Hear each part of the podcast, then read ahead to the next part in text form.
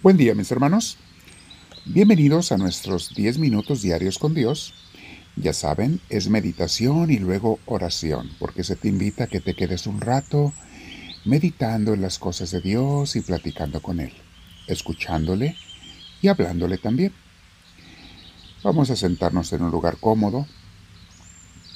Siéntate derechita, derechito, y permite que Dios comience a entrar en ti. Invita al Espíritu Santo Vamos a respirar profundo. Pedimos al Espíritu, ilumíname Señor, lléname Espíritu Divino. Te necesito, me haces falta. No me dejes Señor y guía mi oración, te lo pido. Gracias Señor, bendito seas. Mi hermana, mi hermano, el tema de ayer y el de hoy van íntimamente unidos. Hoy es continuación del tema de ayer. Aunque lo puedes escuchar individualmente, es muy importante que escuches primero el otro si no lo has escuchado. El tema de los tres niveles de compromiso con Dios.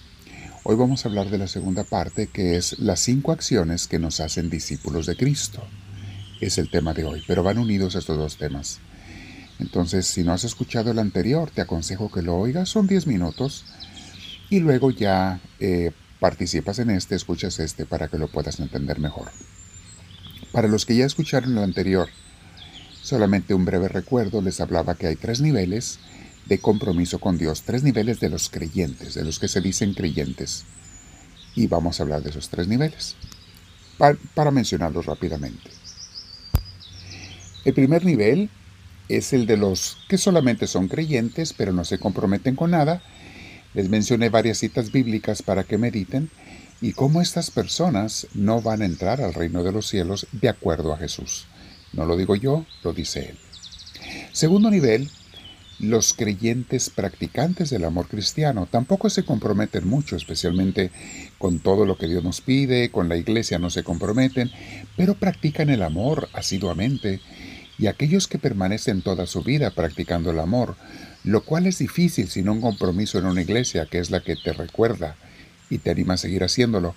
Si no lo haces así, pero bueno, y practicaras el amor toda tu vida, vas a entrar al reino de los cielos. Les di otra cita bíblica para ese segundo nivel, para entender de qué se trata. Y el tercer nivel es el del que vamos a hablar hoy, los creyentes practicantes del amor y discípulos de Cristo.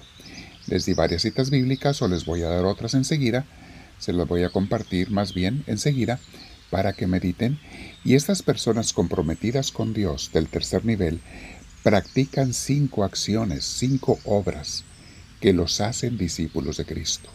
Es el tema de hoy, las cinco acciones que nos hacen discípulos de Cristo. Vamos a ver cuáles son. Recuerden mis hermanos que el mensaje central de Jesús era fincar el reino de Dios. El amor de su vida de Cristo era su Padre Celestial. Y lo que él más quería era que la gente lo hiciera su rey. Eso es el reino de Dios, que Dios sea nuestro rey. Que el reino de nuestras vidas es lo mejor para nosotros. Nadie nos va a cuidar, proteger y llevar mejor que Él. Ese era el mensaje central de Jesús. Nos da varias parábolas, parábolas del reino, porque es lo que quería que entendiéramos. Pero, ¿qué significa? ¿Cuáles son las cinco obras de un verdadero discípulo de Cristo? Fincador del reino de Dios. Los discípulos de Cristo somos fincadores del reino de Dios. Número uno, los discípulos de Cristo hacen un tiempo de oración dedicada todos los días. No rezos a la carrera, no persinadas a la carrera, no, no, no, eso es otra cosa. Es un tiempo a solas con Dios, oración todos los días, que puede empezar uno con 15 minutos y lo ideal será llegar a media hora diaria. Y Dios lo va llevando a uno. Número dos, ya dije el primero. Ahora, número dos. Acuden a la Santa Eucaristía en su iglesia todos los domingos.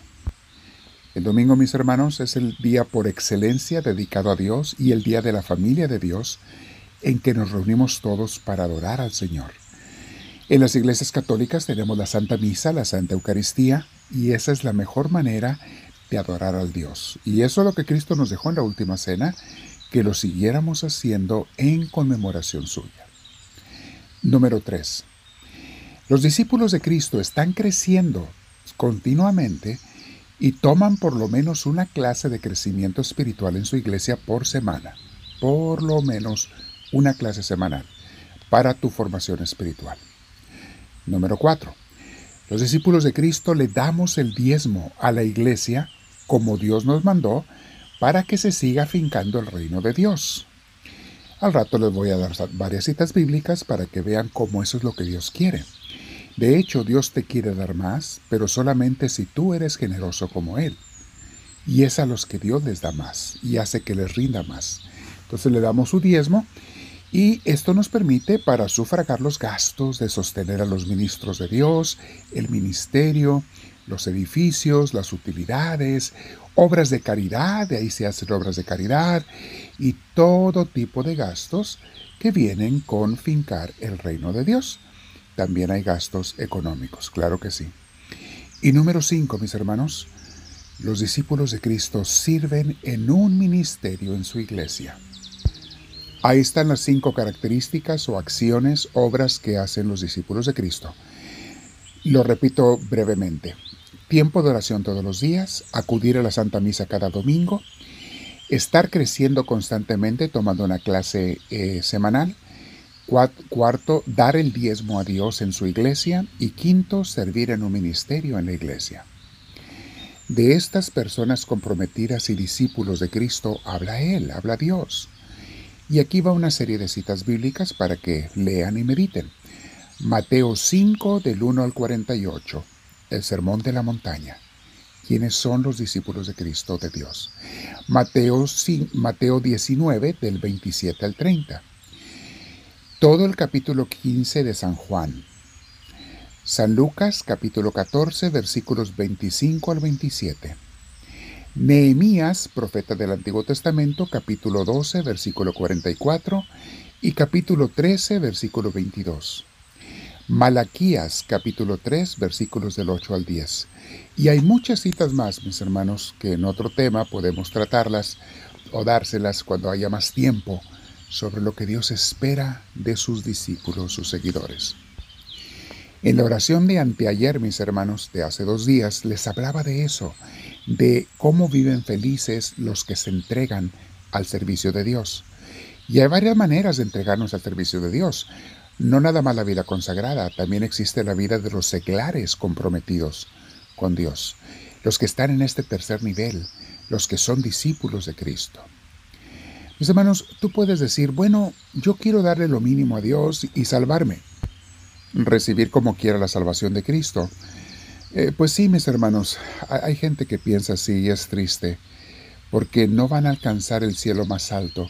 En otro tema les he hablado sobre no todos los que van al cielo están en el mismo nivel con Dios.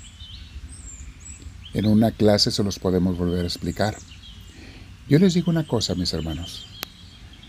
Una persona que no dedica su vida para amar y servir a Dios en primer lugar, además de todas las cosas que hagamos en la vida. Pero aquel que no dedica su vida para amar y servir a Dios en primer lugar, qué desperdicio de vida. Para mi gusto, mis hermanos, es una vida desperdiciada donde no te vas a llevar absolutamente nada de lo que hayas fincado aquí. Solamente lo que fincaste para Dios te llevarás ese premio en el corazón y en la vida eterna de parte de nuestro Dios. Bueno, es una invitación, mis hermanos. Yo quisiera que todos los que nos llamamos católicos, cristianos, de cualquier denominación cristiana, buena denominación cristiana, que todos practicáramos estas cinco acciones que nos hacen discípulos de Cristo. Que todos lo hiciéramos, mis hermanos. Es una invitación. Piénsalo, platícalo con Dios y por eso le decimos ahora, háblame Señor, que tu siervo te escucha.